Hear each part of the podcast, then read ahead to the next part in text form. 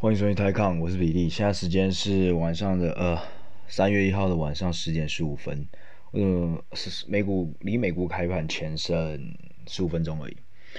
为什么今天比较晚呢？干，因为刚才那个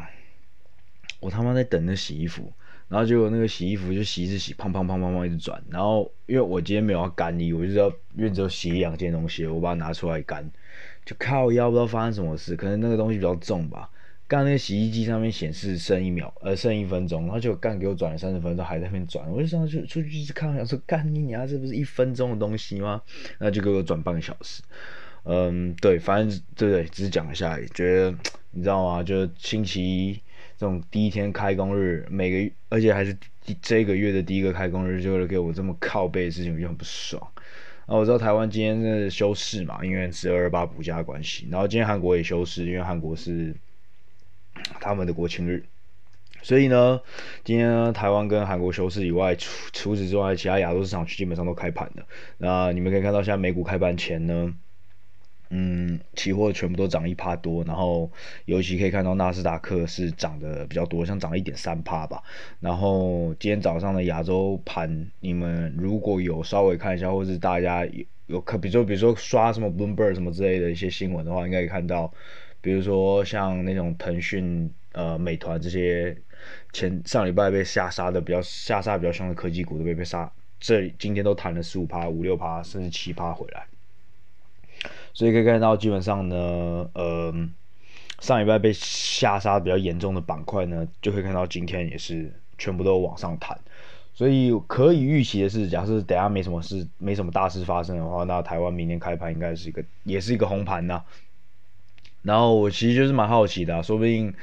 如果各位有点有点感觉的话，你们可以看到一二一月跟二月都是前两个礼拜涨，然后前两三三个礼拜涨，但是后面一两个礼拜就是很巨大的修正，而且基本上可以看到比较强大的、比较大的板块轮动，就是前两三个礼拜就是那些去年涨得比较凶的，比如说消费啊、consumers，然后然后然后科技股，然后。医医药等等的，就医医 healthcare 这些的，然后等到第到每一个月走到下半月的时候，基本上这些股票就啪就可被下杀，就有些原因就跳出来，像上上个月呢，那个就是 reflation 嘛，就是我们上一集在讲的东西，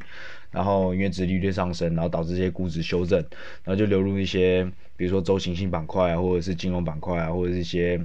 就是在那种。去年一整年被被打得比较严重，然后都到下去都还在地上爬的那种，在补涨的那种板块，或者是呃预期经济复苏的板块，所以呢，我觉得这个月会不会再发生，也是我是觉得还蛮有趣的啦，是有可能，但是我是也不会那么早下定论。但我个人觉得，就像我上上礼拜呃讲的，而且等下跟的主题可能会稍微相扣到，就是基本上如果。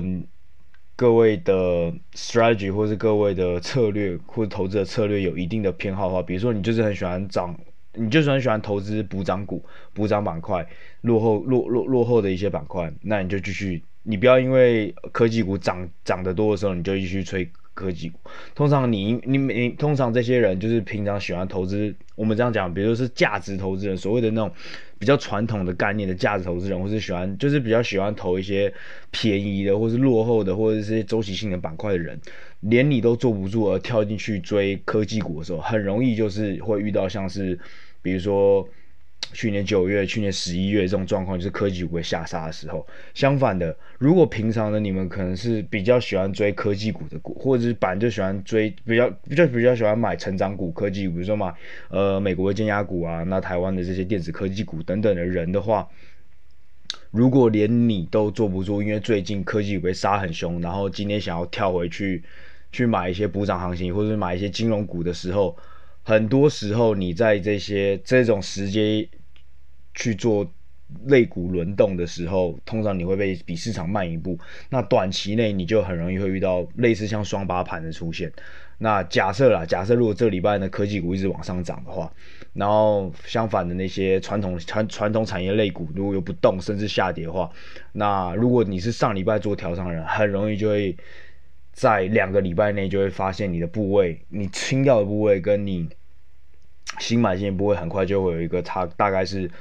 三到五 percent 的一个未未实现的一个浮动损失啊，我觉呃，我觉得很很大是很大几率会出现这样，尤其在现在的市场里面，所以尽量还是 stick to your own original strategy，就是你喜欢什么样的 style，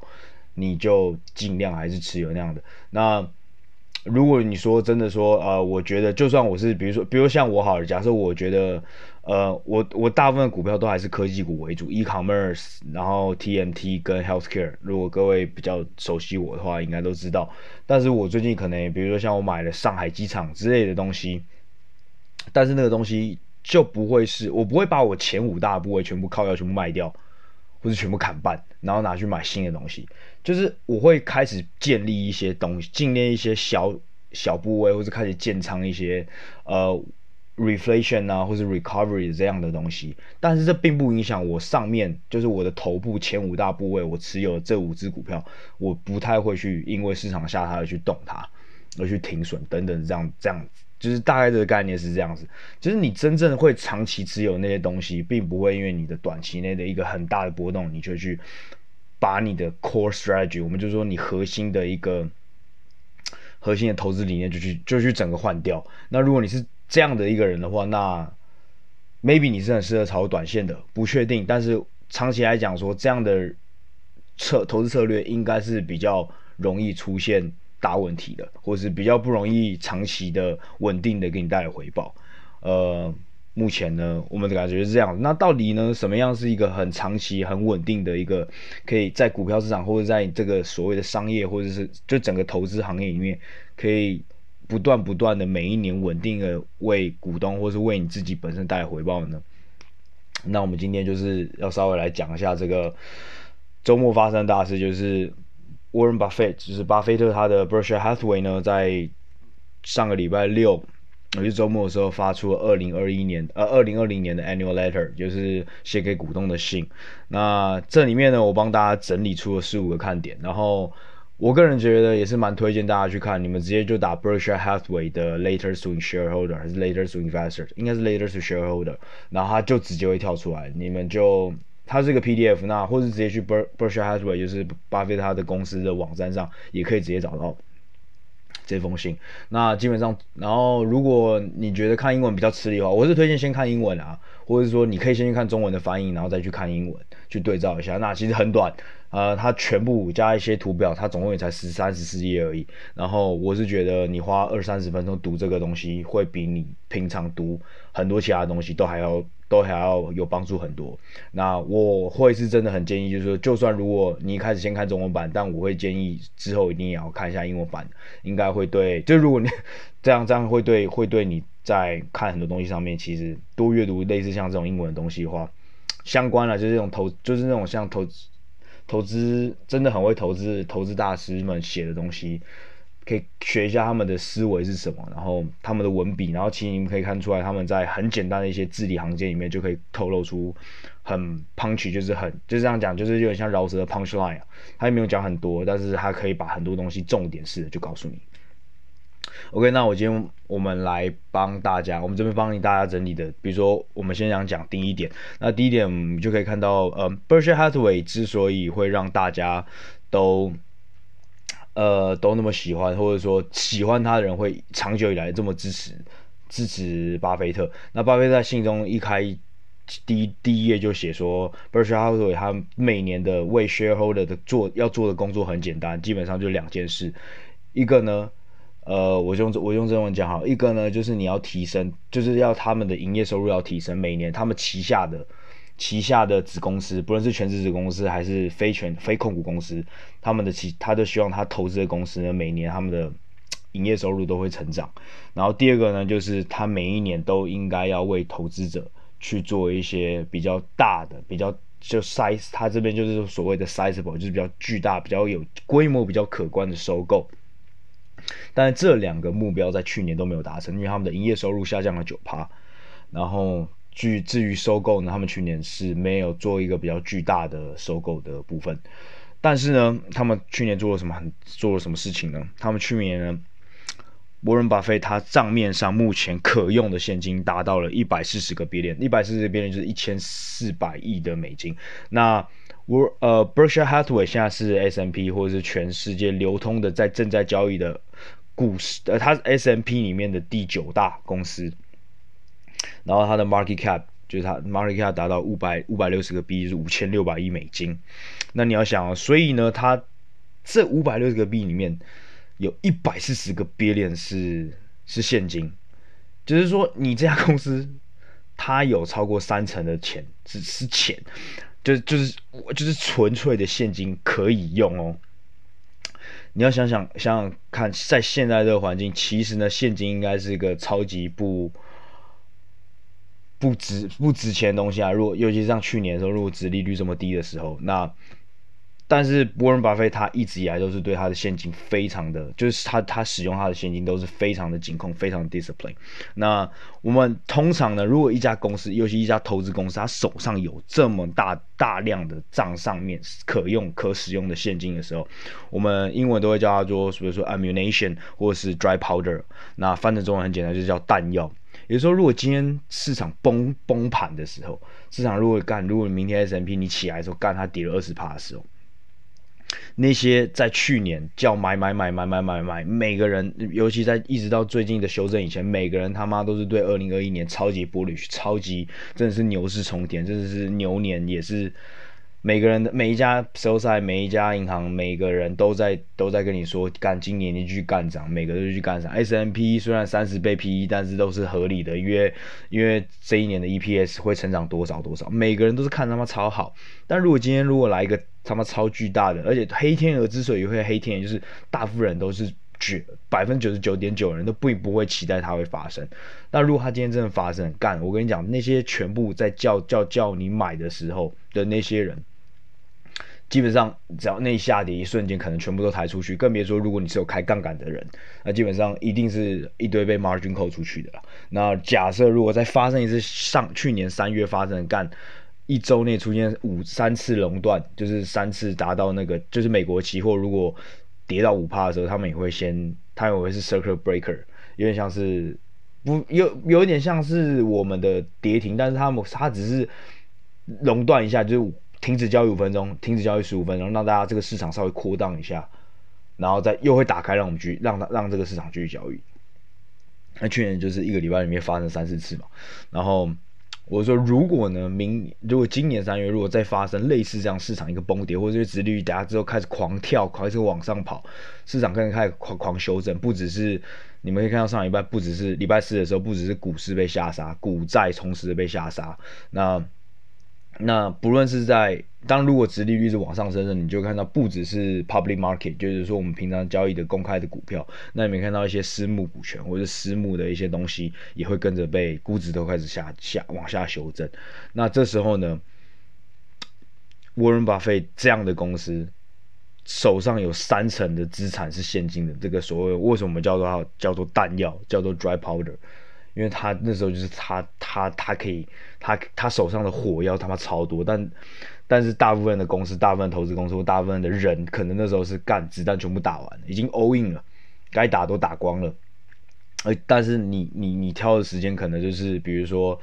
比如说我们今天出去打猎好了，那你又不是第一个跑出去打猎，你是第一百个人才进去那个猎进去那个狩猎场打猎，那那个打猎场呢，可能干一开始有一千只头一千头鹿，但是。第一第一波，比如说前面十个人，可能每个人干都可以，每个人都可以打十只二十只，所以然后这时候才两百只不见嘛。然后第二波人可以，比如说可能可以打到五六五五六只七八只。那如果你是最后那一千人里面最后最后最后几十个人进去的那一群人，然后你又他妈子弹啪啪啪啪啪随便乱打，那你可能一只鹿都打不到。然后最终你就是成为一个最最后最终的接盘侠，然后。等到真的市场开始跌，开始出现了一个很出现一个很吸引人的估值的时候，出现的时候，就会发现，哎、大家都弹尽粮绝，但是只剩沃伦巴菲特他可以去买。所以我觉得他目前呢，就是觉得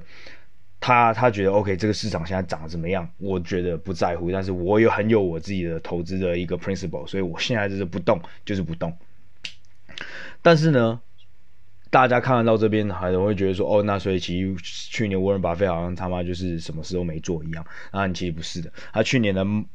股票回购，在台湾应该叫就是 repur 就是这叫呃 share buyback，就是公司买回自己的股票，那这叫就是股票回购。那其实呢，股票回购在过去五年是所有 S M P 大型的公司里面一个股票上涨非常非常大的一个重力，因为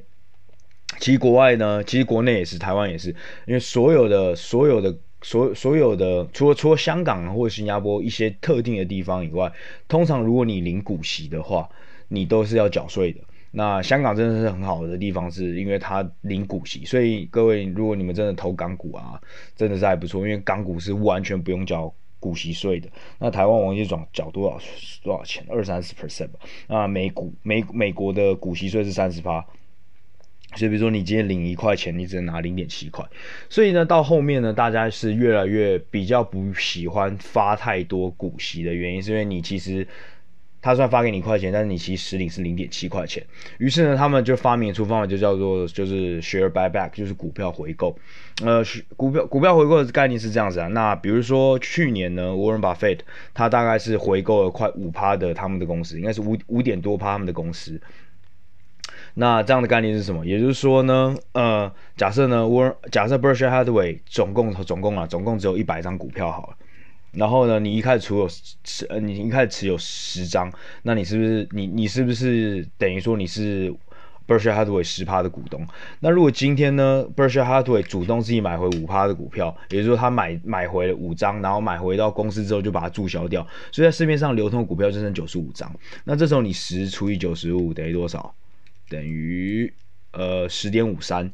就是说你你的你持有这家公司的股权从以前的十 percent，你什么事都没做，它就变成十点五 percent，所以就等于说十点五 percent 再除以十嘛，所以你就是增增加五趴。所以你可以看 Bloomberg 昨天有一篇文章说，你去年就算什么事都不用做，你如果没有卖出任何一张手上的 Berkshire Hathaway，你什么事都没有做，但是 Warren Buffett 去年就帮你自动的增加了五趴的股权的持呃持有，那未来呢？比如那未来呢？以后未来呢？如果这家公司上涨的时候，你原本是十趴的股权，你现在有十点五趴，那你当然是只要未来的公司持续上涨的话，你这五趴等于说它是变相的给你一个已经投资进去股票的股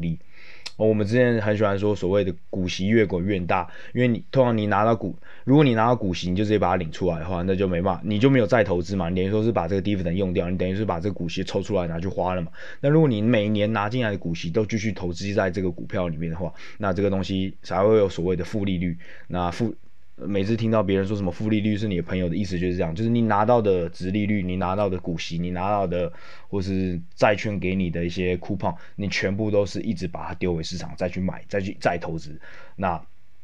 这样的复利率滚下去之后，十年之后就会是很可观的数字。那基本上呢，share buyback 或是股票回购，基本上就是主动在帮你做这件事情啦。那二十五个 billion，去年 Berkshire Hathaway 现金之所以全部都没在用的原因，就是他妈一直疯狂在买 Berkshire Hathaway 股票，因为他觉得现在市场最便宜什么？哦，最便宜就是我自己公司的股票啦，所以我就自己一直一一直买自己公司。那给各位一个概念，他二零一九年整年只买了五个 billion 的。Berkshire Hathaway 的股票，那他去年直接买二十五个 billion，等于说是直接比二零一九年多了五倍。然后呢，你们再仔细想一下，二十五二十五个 billion 的股票换算成对比成他现在 Berkshire Hathaway 他的呃他的 market cap 我刚才讲是五百六十嘛，所以基本上就是买快四就四块四到五 percent 的一个一个比率了，所以是真的蛮巨大的。以他们这样一个 size 的公司，你不是说这种比如说。呃，比如说三十亿美金啊，就那种三三个 billion 的小公司买买多少的 share buy share buyback，那是比较容易的啦。那像他们这种那么巨大的公司在买 share buyback，买到五 percent，那是非常夸张的一件事情。OK，第二点呢，我先跳过他在讲他他介绍他的公司哦。我先第二点呢，他有提到说他去年认列了十一个呃十一个 billion，就是一百一十亿的美金的 write down，就是。他讲到说，他是二零一六年呢，那时候买了一家公司，叫做呃，这家叫什么？呃，Precision，呃，Precision Cast Parts，它是做呃 Aerospace，也就是说航太航航太业的一些，比如说引擎啊，然后零件啊等等的。那他在信中呢就承认说他。他那时候犯大最大错误是他二零一六年的时候给他的估值太高了，但是呢，他还是相信在未来十五年、十年过后，就尤其在过就是在这个 COVID 的环境，因为他的里面有讲到，因为他其实最大这家公司呢，我们就简称 PCC 好了，它里面也是简称 PCC，它其实最大收入来源是来自航空业嘛。那各位也知道，航空业去年因为 COVID 的关系是跌得很惨的，所以呢，去年是整个很居了。那估值单就整个爆肝下修了，于是他去年就直接 write down。那 write down 基本上就是把等于说一次性的把把损失直接从他的资产负债表就往下扣了。然后，所以以后呢，这个资产呢。不论怎么样，他在资产负债负债表里面，比如说以前是一百块东西呢，他这 write off，他就直接一次今年就直接把一百块的一个东西直接写成八十九块这样的意思。嗯，那他里面有提到说他二他未来呢还是非常看好这家 PCC 的公司。那其实我自己去看一下，我个人觉得 PCC 这家公司呢，等到航空业开始复苏的时候，他也会做得非常好。那我相信呢，沃伦巴菲讲真的，过去以来他的。他的他投这种传统产业的眼光都非常的厉害。那我个人觉得百分之九十那家公司也确实会像呃 Berkshire Hathaway 也就是沃伦巴菲他当他他这次想的一样，未来他的还是蛮可期的。但是他他说他犯的错并不是去并购 PCC，而是他。错误的估算的这个价值，他二零一六年付太多太太高的钱去买 PCC 了，所以呢，这时候就要回这这时候看到这边呢，可以给我们的想法很重要很重要的是什么？就是 even 像沃伦巴菲，even 像沃伦巴菲这么会这么会斤斤计较，或者甚至真的会比应该说这世界上百分之九十人九十 percent 的人以上会算。公司的估值会预期为为公司未来的 cash flow 而去推为现在公司的估值的人，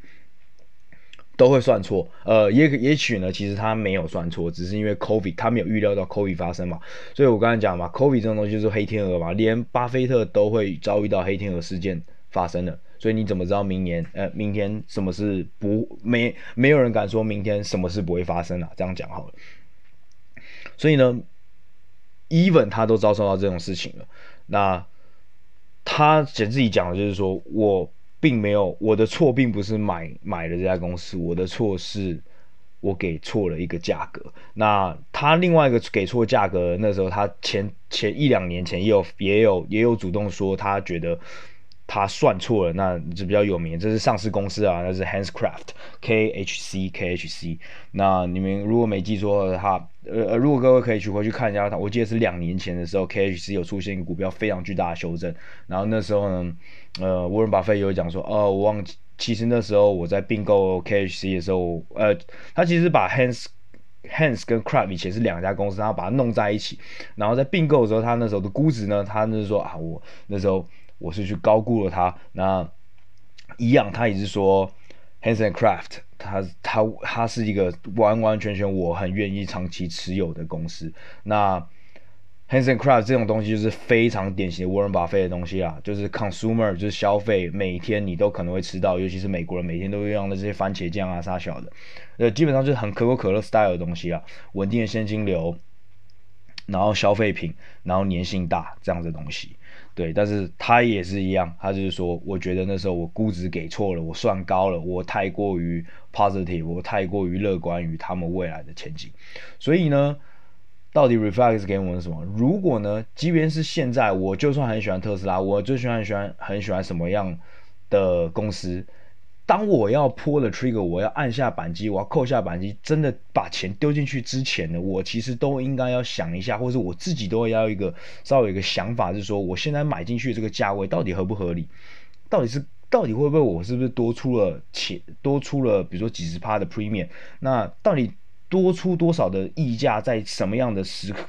呃时空背景下面我是愿意的？而在什么样时空背景下多出，比如说。二十八、三十八、四十八、五十八的溢价呢，就是太超过了。所以我觉得在这个地方呢，其实我觉得大家是可以去稍微想一下，尤其在现在那个估值是个比较比较高的一个状态，所以我觉得这是一个他一个用自身呃，可以给到一个大家非常好的一个例子。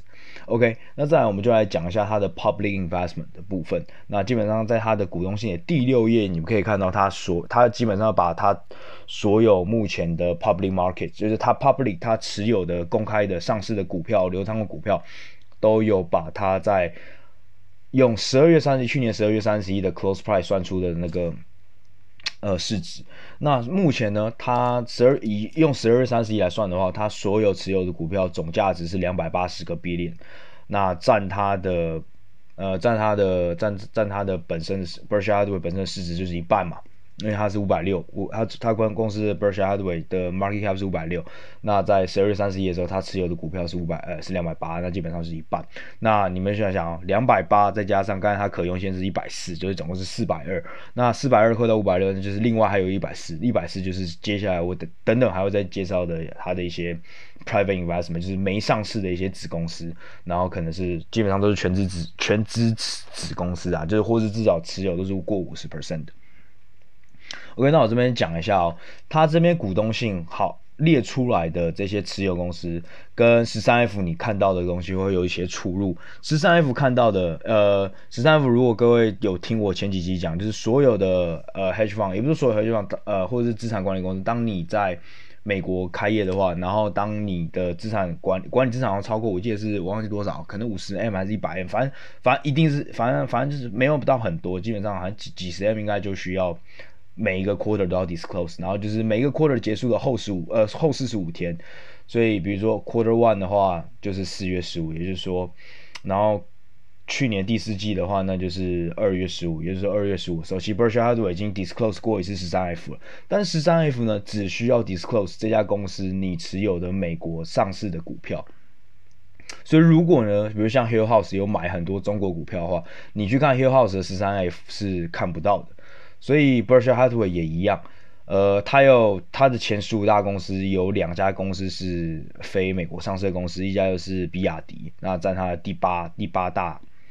然后另外一家叫做 Itochi Itochi Itochi Corporation，代号是呃八零零一，它是日本的股票，然后比亚迪是一二一 HK 在香港上市，那嗯。呃大家不要觉得说哦，干沃伦巴菲有巴有比亚迪，然后你就想去追比亚迪。就算现在在，我跟你讲，干沃伦巴菲，比亚迪应该未浮动损应该是赚了三十倍，三十倍哦，不是趴三十倍哦。所以如果你们要再去估，你们现在现在想，我不是说鼓励说，呃，不是，就是鼓励大家不要去碰比亚迪这种电动公车。我是说，呃，你们的。你现在要就是你要稍微分析一下，不要因为沃伦巴菲有你就跳进去。然后沃伦巴菲他持有蛮多，他持有八趴的比亚迪，就是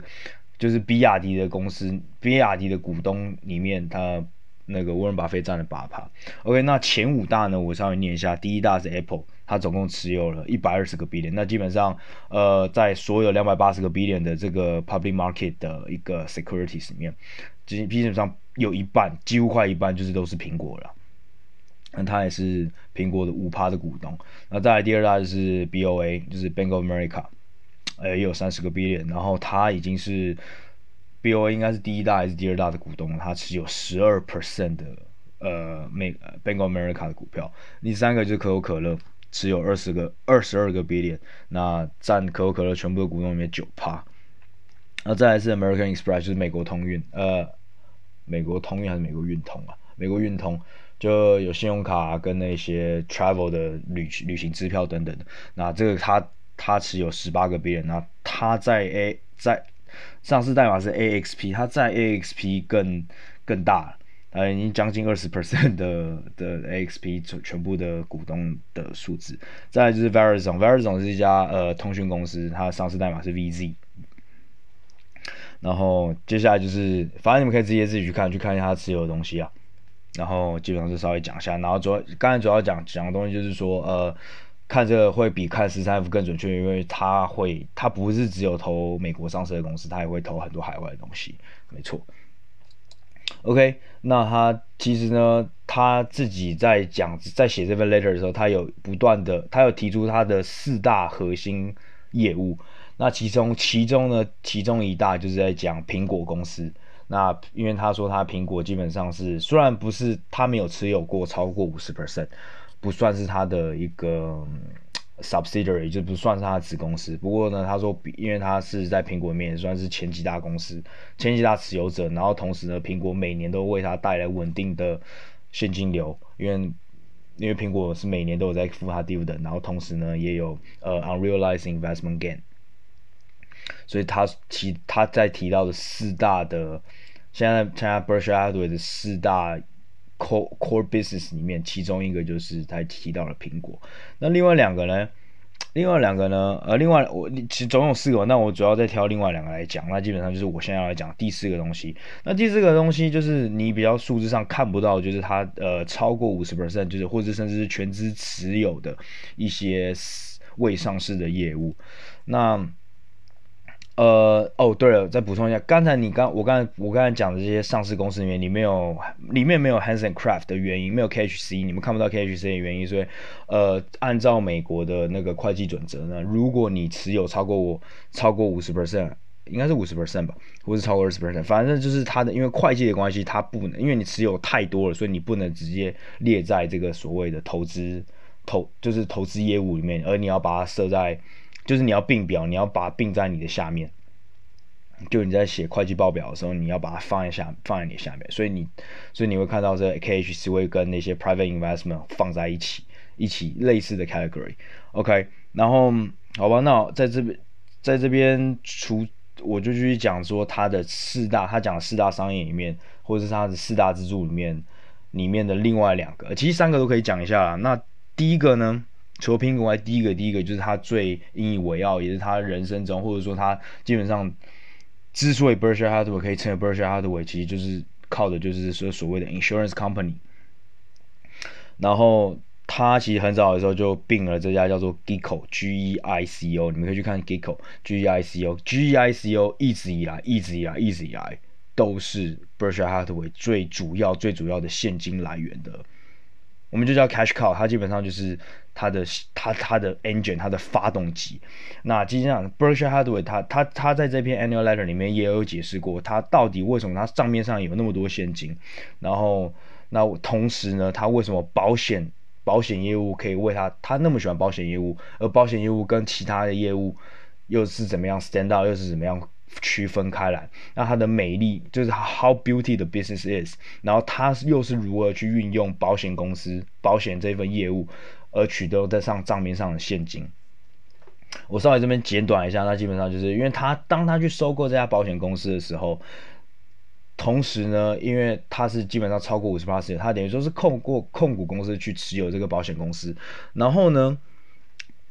因为他主他下面虽然有保险公司，但是他右手呢，同时又去买一些，比如像 Apple 啊，然后或是 Utility 啊，或者是一些呃会为他带来稳定现金流的，比如说铁路公司，which is 他的第三的另外另我刚才说是四大业务的第三大其中一个，这种会为他带来稳定现金流的现金，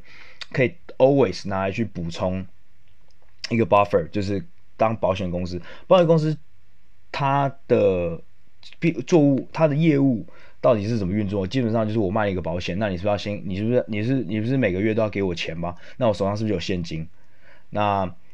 我这个现金呢，我就可以拿去做投资。所以其实保险业务基本上就是拿这些保险人，所以是受保人的人的钱，一直去做投资，然后去投资呢，然后去为他带来一些增长。那这些投资呢，在大部分的纯保险公司呢，他们不能去，他们。大部分的百分之八九十以上是没办法去做高风险投资的，他必须就是拿去投，大部分就是投债券，因为呢，很怕就是比如说像去年那种干，就是一堆人死掉的那种状况的事情发生的时候，保险公司要一瞬间需要挤出超多超多超多的现金去理赔的时候，如果你的钱全部拿，比如说拿去买不动产啊，拿去买股票啊，拿去买一些高风险的东西的时候。当你需要 liquidity，当你需要流动性的时候，你可能需要贱价卖掉那些东西。那你贱价卖出那些那那那些风险资产，然后转换成 这个 cash outflow 拿去理赔的时候，基本上你就马上就是做一个投资上认列的处，基本上你就是马上有损失啊。所以所以大部分的保险纯保险公司，你们可以看到为什么大部分的时候都是买外汇跟买嗯。跟买那个那叫啥小，我刚才讲呃，就债券。那它里面信就是讲说，现在呢，这种低率环境的债券呢，是一个很糟糕的投资投投资资产。所以他说，他旗下的保险公司为什么可以跟现在纯传统保险公司、真正那种什么 AIA、啥小那种很大保险公司不一样的原因，就是因为他旗下有其他非保险公司的业务，有稳定给他带来现金流，然后他可以利用这些保险公司。带进来现金流去做投资，而不用去思考到说，不是说不用思考到，就是他不用像纯保险公司一样那么的保守，所以等于说这个保险公司保险业务带来给他一个更巨大的一个，呃，这样讲，它就有点像杠杆了，那只是一个很充沛的杠杆这样子，所以他可以占用这个保险公司带进来的是什么，在里面叫做 float，就是浮存金呢去做投资。所以基本上这个就是一种被半杠杆的观念，对，没错。OK，那第三个我刚才讲它是铁路公司嘛，那铁路公司它是他买的公司叫做 BNSF，BNSF 是美国现在去年载货量最大的载货载量，就是那个 package，它去年呢载的 package 是占了美国全部总载运量的十五 percent。然后他说 BN BNSF 基本上在去年很屌，就是虽然呢。虽然呢，因为 COVID 的关系导致业务有下滑，但是他们去年的 Net Profit Margin 也是，净利率竟然还成长了两个点，所以非常的厉害。然后同时呢，它是每年都会，呃，巴菲特是说他的 Dividend 非常的肥美啊，所以呢，就像你想的，这些这种这种稳定的一个 Dividend 的或者 Cash Flow 的一直的进来，可以让沃伦巴菲更大胆的去使用我刚才讲的 Insurance Company 的一个浮存金去做其他的。acquisition，所以这也是为什么他的账上现金可以一直有这么有一直有有有这么多，能够保持到三十，他的呃 market cap 的三四成的那种概念，基本上就是这样子。OK，那最后就是一个 utility 的公司，那 utility 他有在讲，然后反正不过我觉得没那么性感，或者是我觉得没什么好介绍，你们可以自己去看就好了。OK，那最后呢，看完这么多，我就是想要讲一下，那基本上看完这个。他在最后最后的投资人投资者信里面，最后都会讲说，嗯，其实呢，呃，他有介绍分区分一下他所谓的 investor，那那你们可以去看一下啦。那基本上他就是基本上就在说类似半批评，或者说半，因为开玩笑的说，我其实现在市场呢有一点是很太多投机者的概念，就是。他觉得很多人来买 Berkshire 当然很开心，但他觉得很多时候，如果你们只是去 shorten trading 或是很没有很耐心的，你们只是想持有我，甚至不不要说不是要，我现在甚至不是在跟你说用月哦，不是什么一两个月哦，他的概念是觉得说，如果你持有不到持有我不到三五年以上，甚至五年、十年以上的人，我都觉得其实你也不必要来持有我了，因为基本上我们的 style 是不合的啦。他里面就讲说，他又讲的啦。他说：“今天如果你开了一家餐厅，你可以，你可以，你可以提供法国的 cuisine 跟他的 fine wine，就是很走一个很高档的餐厅。你也可以像是我们提供那种像麦当劳一样提供汉堡跟可乐这样的快餐。那像我们就是一直的都是提供可乐跟快餐这样的而已。但是如你今天没有说哪个餐厅，比如说你是开一个米其林餐厅，或者你是开麦当劳，两家都可以赚钱，都殊途同归。”但是呢，最怕的是你这家餐厅今天卖西餐，或者今天放在高级料理，明天就卖汉堡。你一直在不断的在不同的 style、不同的 menu 在 switch，那基本上你的 cost、你的成本就一定提高嘛。那你你赚钱的机会也会变少，因为你你你累积你的你累积你的客人，你累积你的固定的顾客，基本上也会也会不一样，因为你基本上 target 的 customer 就是不一样，所以。这其实就可以反映到现在，我觉得市场就是说，哎，我我刚最开始开始，如果如果你们应该是有听，如果还很专心的话，我一开始在讲就是不要太迅速的去做切换，去做你 strategy 的切换，尤其是你最核心最核心的 strategy，不要因为很多短期的东西去做到切换，而是你应该很清楚说，你从今天踏进投资的第一步的时候就应该很清楚说你是什么样的人，你想要什么样的 style。而不是进去了之后才是我、靠，要市场怎么样，然后就是随时在做切换。我觉得这沃伦巴菲在讲到在讲这个的时候，我觉得是非常，嗯、让我觉得刚好很有很有感觉啊，可以来稍微跟大家分享一下。那最后呢，最后呢，大家呢最近应该知道很熟，应该都那个吧，就是那 ARK，那 Cathie Wood 的 ARK 都因为去年的表现太太猛烈了，涨一百多 percent，太夸张，太屌了。然后尤其他是这。他前三年在吃瘪嘛，他创立二零一四年，但是前两三年的时候，因为他是重仓特斯拉嘛，那在两三年前的时候，特斯拉还没有如此疯狂涨势，那一直到一九年二、一九年、二零年开始，然后特斯拉才开始一个疯狂狂狂干干涨，那他因此水涨船高。那各位也知道，我其实很喜欢 ARK，因为他所有的东西都他喜欢的投资的题材基本上都是我喜欢的 FinTech，然后 Genomics，Genomics 就是基本上就是下一代的那种，就是呃用用你的 Gene Therapy，就是去用你的基因就可以去找未来你潜在有可能会生的病，然后再提早去帮你找一些治疗的方式，这是美国现在超夯的一个题材。然后中国也慢慢也在有这样的题材出现，然后再来是，那最简单就 innovation，就比如像那个它的 main fund，就是它最主要那个最大那个 fund，就是特斯拉、Roku 这些，那所以基本上它投的东西都是我喜欢的。但是现在呢，大家把它吹捧，就也不是吹捧，它当然是很厉害，但是大家呢现在都开始说它是女股神、女巴菲特，我觉得呢有点有所有点偏颇啦，因为有点太早了。如果我会想到是前几集啊，就是像前几集那时候我讲的说。呃，讲真的，不是说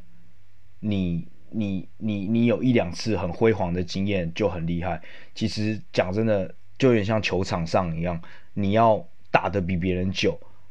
你能活得比别人长，你的你的个人一生的荣耀或是历史地位，应该是会比别人更突出的，而比你比如说一场狂砍了六七十分。比如说 Devin Booker 的那种那样那样的，或者比如说 Derrick Rose，时间曾经刚出来的时候，前三年真的屌到不行，他一受伤了，那他未来的他的历史定位就很容易因此而被打折。那你去看，比如像 LeBron James，甚至像比如说 Vince Carter，他可以这样打二十几年，然后 Tim Duncan 这样子，是这样那种常青树的概念，他们的历史地位就很容易，就很难被去撼动。那我个人觉得，Berkshire Hathaway，如果呢，你们把 Annual Letter 打开来看，它第一页就是讲啦，那第一页就告诉你说，一差从一九六五年一直投资投资投资到了现在，然后它的年化报酬率是多少？对比 S M P 在过去几年是多少？它基本上在过去四十年是 S M P 的两倍，所以呢，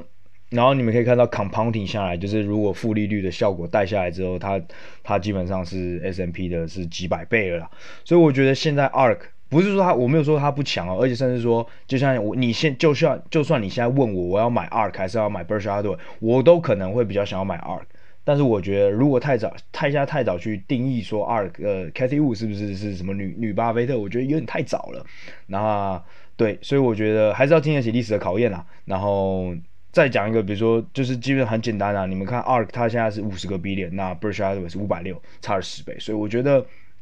管的东西差太多了，所以要经过历史的考验，经过时间的考验，才能去定义说它的是不是这个历史地位真的是拿到了这个 Berkshire Hathaway 或者是达到了沃伦巴菲这样的境界了。啊，不过呢，在 again 我没有在把我没有对任何东西 bias，尤其呢我是比较喜欢 growth 的人，所以呢，只是今天给提供，因为刚好写完这篇信，然后他其实等一下应该就要开那个线上会议了，他们的半夜的。我们这边半夜的一两点吧，所以呢，就是今天透过 Berkshire Hathaway 的股东信跟大家分享一下一些小概念，然后大家就是这样吧，呃，今天就这样，晚安，拜。